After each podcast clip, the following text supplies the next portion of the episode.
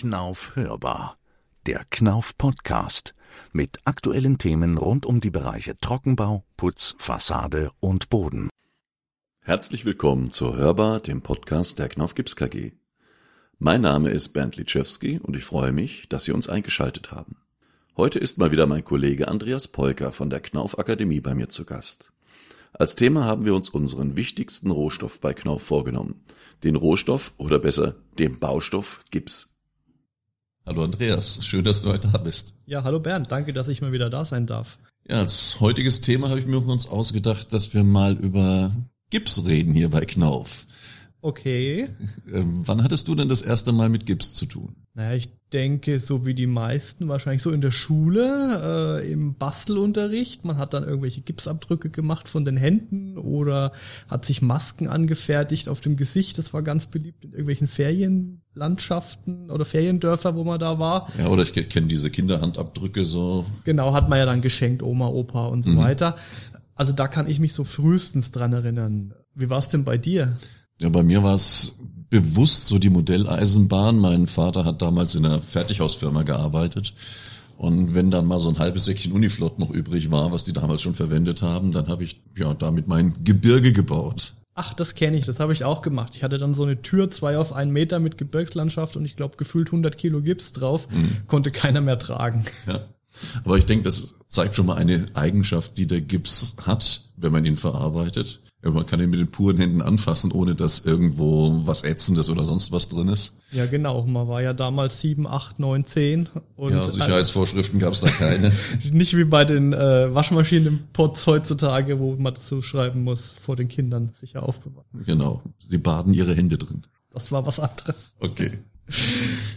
Weißt du eigentlich, wo sonst noch überall Gips eingesetzt wird, jetzt außer in der Modelleisenbahn oder außer bei Knauf? Ja, es ist tatsächlich überraschend, wo überall Gips drin ist. Ich denke, äh, ganz viele nutzen Gips, ohne überhaupt drüber nachzudenken. Wenn man mal einfach an zum Beispiel Tabletten denkt, wird es als Füllstoff verwendet. Das mhm. heißt, wenn du Tabletten schluckst, ist ja das wenigste in der Tablette tatsächlich der Wirkstoff, sondern es braucht irgendein Trägermittel und das ist Gips. Das heißt, man schluckt eine Tablette und Schluckgips. Also offensichtlich scheint es ja gar kein Problem zu sein, auch den im Bauch zu haben. Mhm. Genauso, ich denke, die meisten kennen es auch aus dem, wenn man sich was gebrochen hat, und sich irgendwie hier einen Gipsverband an den Arm bekommt, dann hat man über Wochen, Monate diesen Gips dran auf der Haut. Es passiert auch nichts, außer dass es danach vielleicht ein bisschen käsig ist und komisch riecht. Ja, aber das liegt nicht im Gips. genau.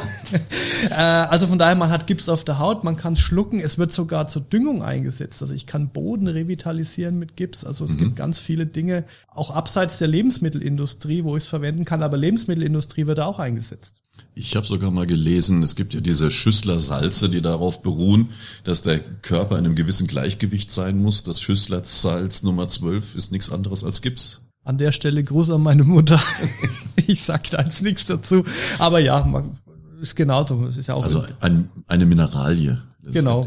Es wird ja sogar äh, zum Beispiel als, äh, ich weiß gar nicht, was ist die Bezeichnung, E516 in mhm. Lebensmitteln eingesetzt. Also wer gerne Tofu isst und E516 liest, das ist das Mittel dafür sorgt, dass ich den Tofu schneiden kann oder der Joghurt etwas fester ist. Also auch es wird in Lebensmittel als Verdickungsmittel eingesetzt. Ja. Jetzt sind wir aber in der, im Baubereich und setzen den Gips als Putz oder auch im Trockenbau mit ein. Im Putz weiß ich, wird Gips schon seit über 10.000 Jahren eingesetzt. Also die erste Stadt letztendlich, die man ausgegraben hat, sind schon Gipswände, äh, auch ja, Gipsestriche mit eingebaut worden. Seit wann gibt's eigentlich Trockenbauplatten? Trockenbauplatten an sich wurden erfunden 1894 in den USA. Mhm. Also da, was heißt erfunden, wurden sie wahrscheinlich schon vorher. Dort wurden sie zum Patent angemeldet. Das heißt, das ist tatsächlich ein Baustoff, der schon jetzt über 125 Jahre alt ist. Er wurde auch 1910 dann schon in den USA industriell gefertigt und auch verwendet. Im europäischen Markt ist der Baustoff erst etwas später gekommen. Der wurde 1938, kurz vor dem Zweiten Weltkrieg, wurde die erste Produktion hier in Europa gestartet.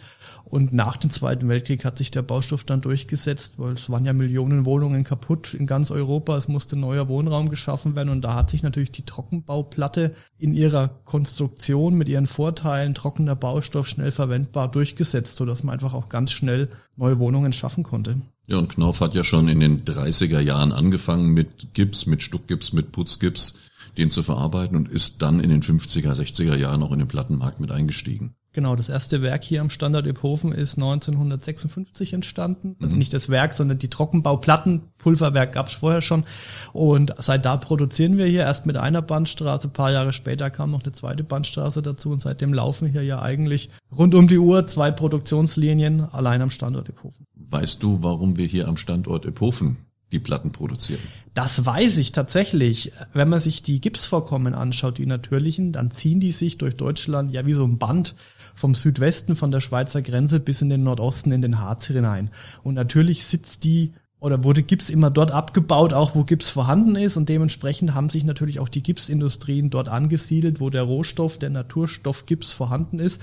Und Iphofen, wo wir hier sind, sitzt einfach auf so einer natürlichen Gipsvorkommensquelle, und man im Prinzip, wenn man hier durch die Weinberge läuft, ich sitze hier jetzt gerade mit Blick auf den Schwanberg, da sind wir schon als Kinder durchgelaufen, haben weiße Brocken gesammelt und haben damit auf der Asphaltstraße rumgemalt. Das ist der Gips, der hier rumliegt. Mhm. Und das beruht ja auf einer, ich sage jetzt mal, geologischen Besonderheit, die wir hier in Deutschland haben. Weil es war nicht immer so schön trocken und mit Weinbergen hier. Hier war ja mal vor 250 Millionen Jahren ein Meer. Genau, da war noch alles hier schöne Ferienregion, zwar ja. etwas wärmer, etwas Tropisches feuchter. Klima paar komische Dinosaurier sind drin rumgeschwommen. Und irgendwann sind diese Meere ja dann verdunstet. Der Gips hat sich abgesetzt am Boden als Schicht. Diese mhm. Schicht wurde dann durch tektonische Verwerfungen, durch Stäube wieder zugesetzt, wurde nach unten in den Boden gedrückt, äh, kam dann irgendwann wieder raus. Dementsprechend hat man also Gipsvorkommen, die man an der Oberfläche findet und man hat aber auch Gipsvorkommen, die unter Tage abgebaut werden. Und das machen wir ja auch hier. Wir haben Übertageabbau und wir haben sogar in Hüttenheim Untertageabbau, wo dieser natürlich gebildete Gips, 250 Millionen Jahre alt, jetzt abgebaut wird. In Hüttenheim bauen wir ja einen besonderen Gips ab, den sogenannten Anhydritgips.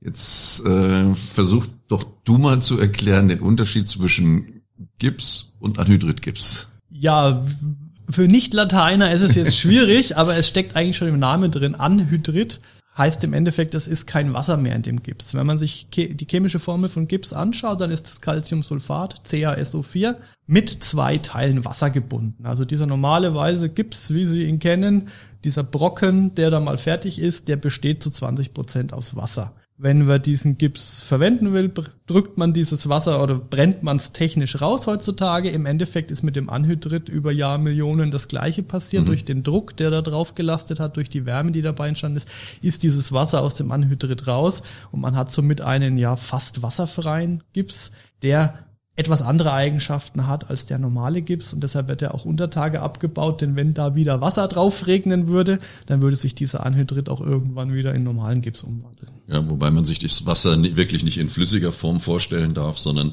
äh, in den Molekülen mit gebunden, um da einen Kristall draus zu bilden, weil Gips ist nichts anderes als ein, ein Kristall als Grundstoff und was auch die Verarbeitung so besonders macht. Also wenn ich, wie du gesagt hast, das Wasser rauskriegen will, muss ich einen Gips brennen. Wann verdunstet Wasser? Bei Temperaturen von über 100 Grad. Und wenn ich das Wasser raus verdunste aus dem Naturgips, also sprich wie hier im Berg brenne, dann treibe ich das Kristallwasser raus und habe hinterher einen Gips, ganz normaler Stuckgips, der nach acht bis zehn Minuten dann fest wird, wenn er wieder Wasser bekommt. Mhm. Das ist eigentlich ein Prozess, den ich unendlich treiben kann wenn ich den Gips ja danach wieder brenne, nachdem er abgebunden hat, wird er wieder fest. Also der Kreislauf des Gipses. Genau, das ist eine chemische Reaktion, die ist immer wiederholbar. Der Gips wird nicht schlecht, man kann ihn im Prinzip immer wieder verwenden. Jetzt wird ja oft auch im Zuge des Kohleausstieges des Bevorstehenden von Reha-Gips gesprochen. Da habe ich schon die tollsten Sachen gehört von Reha-Gips und also das hat nichts mit Haaren vom Reh zu tun oder auch nichts mit Reaktor. Äh, kannst du mal in so zwei, drei Sätzen sagen, was Reagips bedeutet? Genau, also wie du schon sagst, ganz viele sagen immer Reaktorgips. Also nein, es hat natürlich nichts mit irgendwelchen Atomreaktoren zu tun, sondern Reagips steht für Rauch, Gas, Entschwefelungsanlagengips. Äh, der Schönes wird, Wort. Genau, ein super Wort. Äh, der wird gewonnen bei der Kohleverstromung. Wenn Kohle verbrannt wird, entsteht Schwefeldioxid. Dieses Schwefeldioxid wurde früher, war ein großes Problem in den 70er, 80er Jahren, einfach zum Schornstein rausgepustet. Und die Älteren erinnern sich vielleicht noch, für mich als, ich bin ja so die Generation, die da gerade so am Werden war.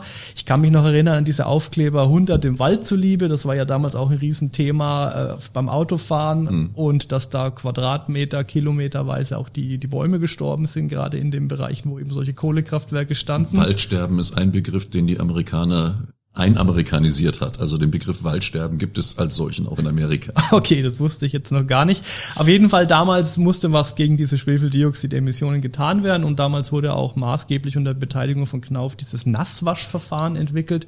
Im Endeffekt hat man einfach in den Schornstein eine Kalkmilch eingespritzt und dieser Kalk hat reagiert mit dem Schwefel und es ist wieder dieses CaSO4, also dieses Calciumsulfat angefallen, kann man sich ja wie so kleines weiße Flocken, wenn es schneit, im Prinzip vorstellen, die fallen dann im Schornstein nach unten und dieser Reagips entsteht als Nebenprodukt, als Abfallprodukt der Rauchgasentschwefelung. Das heißt, man hatte zwei Fliegen mit einer Klappe, man hatte sauberere Abgase, man hat es dadurch geschafft, die Emissionen deutlich zu senken und hatte gleichzeitig einen naturidentischen, reinen Rohstoff, den man wiederum für die Produktion von Gipsplatten verwenden konnte. Also im Prinzip das, was vor 250 Millionen Jahren in der Natur passiert ist, saurer Regen durch Vulkanausbrüche, was äh, Kalk ausgewaschen hat und dadurch Gips gebildet hat, jetzt bevor es einen sauren Regen gab, quasi schon in den Kraftwerken mit rausgefiltert. Genau. Also wir haben einen Naturprozess nachgebildet. Mhm. Jetzt, ja, ist ja die Beschluss schon gefallen. Mal schauen, wie weiter noch geändert wird, dass wir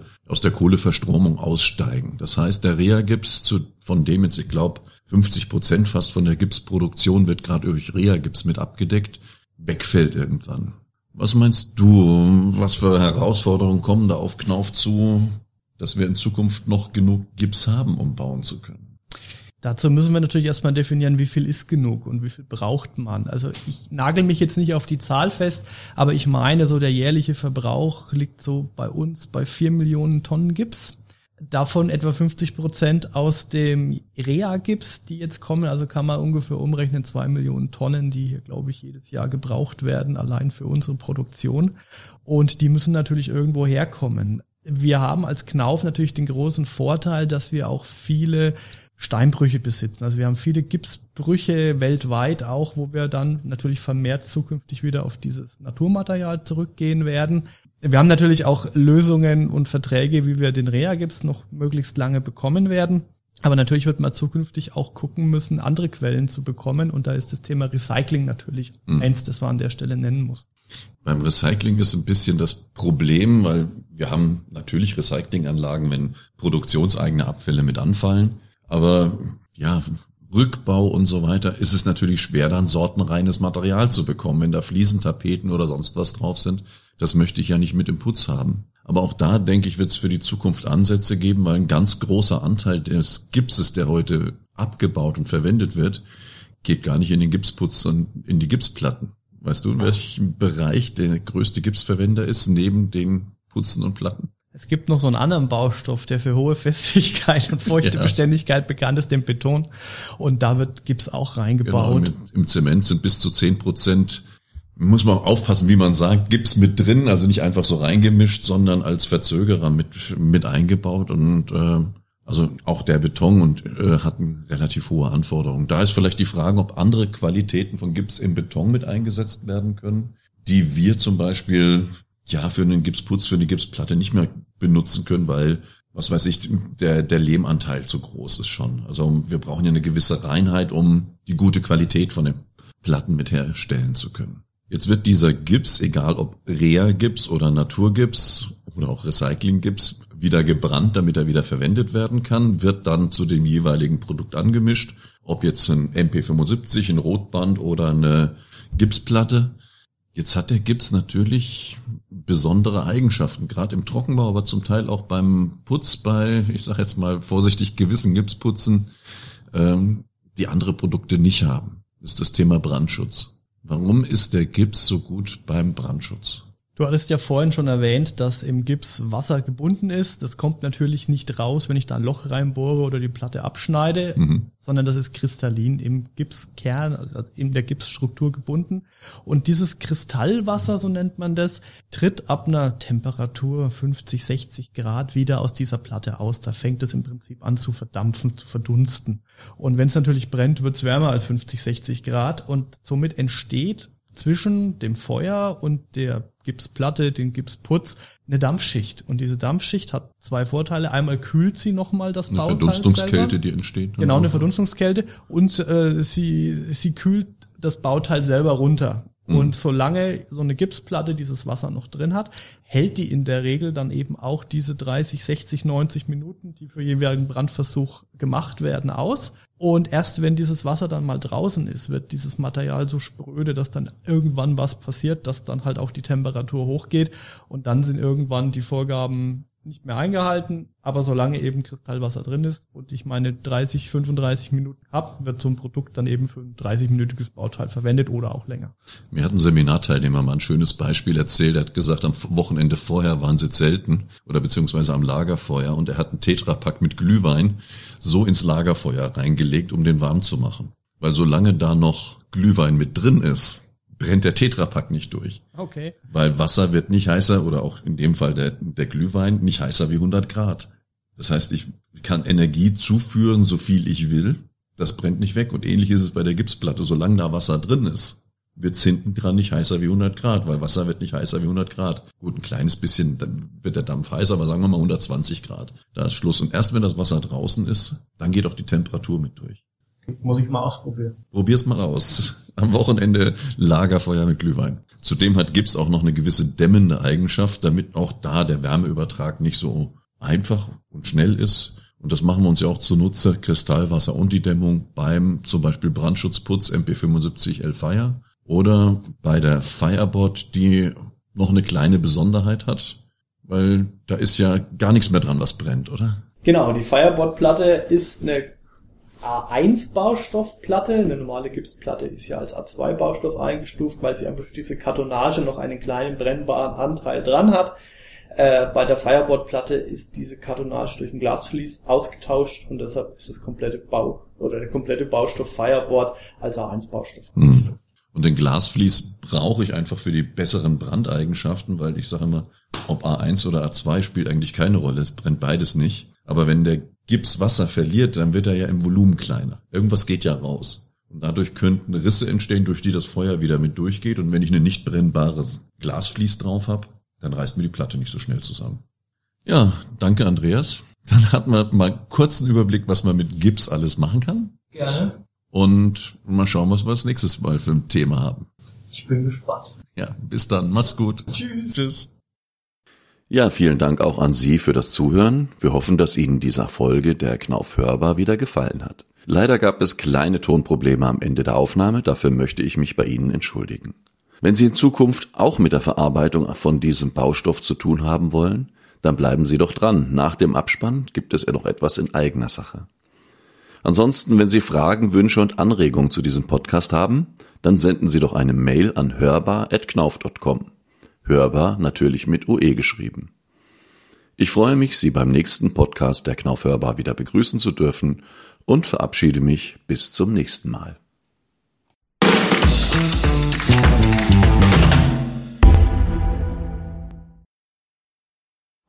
250 Produktionsstätten in über 90 Ländern. Mehr als 35.000 Mitarbeiter.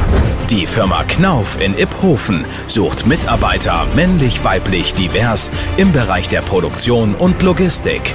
Bringen Sie Ihre Fähigkeiten bei Knauf ein und profitieren Sie von vielen Vorzügen eines Familienunternehmens. Gleich bewerben unter knauf-jobs und karriere.de.